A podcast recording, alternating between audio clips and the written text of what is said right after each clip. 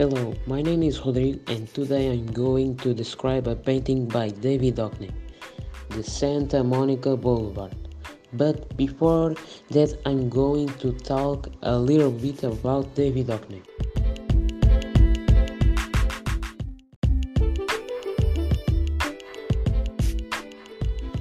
David Hockney was born on July 9, 1937 and studied at the Royal College of Art in London. In 1961, David demonstrated his talent for the first time at the Young Contemporaries exhibition. In 64, Hockney traveled to California where he made prints, drawing, photographs, and paintings of his friends from the world of fashion and art and many of them become iconic in the culture of the 60s. The artist lived in the Paris in 70s and he settled permanently in Los Angeles in 1980.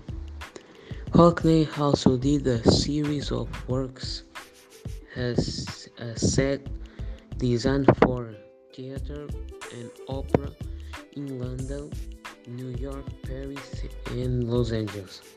David Hockney, in addition of being strongly associated with pop art, also excelled in English art of the 60s and is considered one of the most influential artists in 20th century.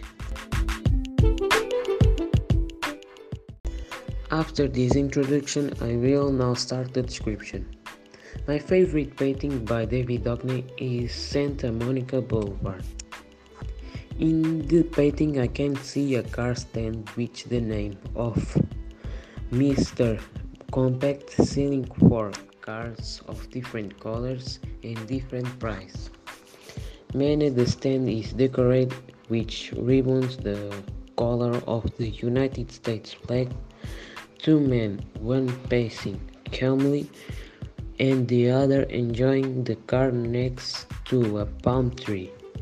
I can also see that at the top of painting the sky is clear. At the base of it you can see that it is afternoon. And when we look at the people we see that everything is calm and peaceful. I like this painting because it's reminding me of when I was walking in the park in the summer and everything was quiet. This painting makes me feel relaxed and serene. It's very comfortable for the floor is orange, the shades are green, the walls are white and yellow, the cars are white, orange, green, and black. One thing I can see is the painter use mostly lightly lighter colors to give a more lively art to the environment.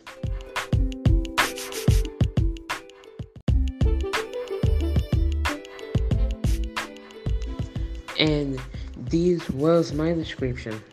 Thanks for the listen to this podcast.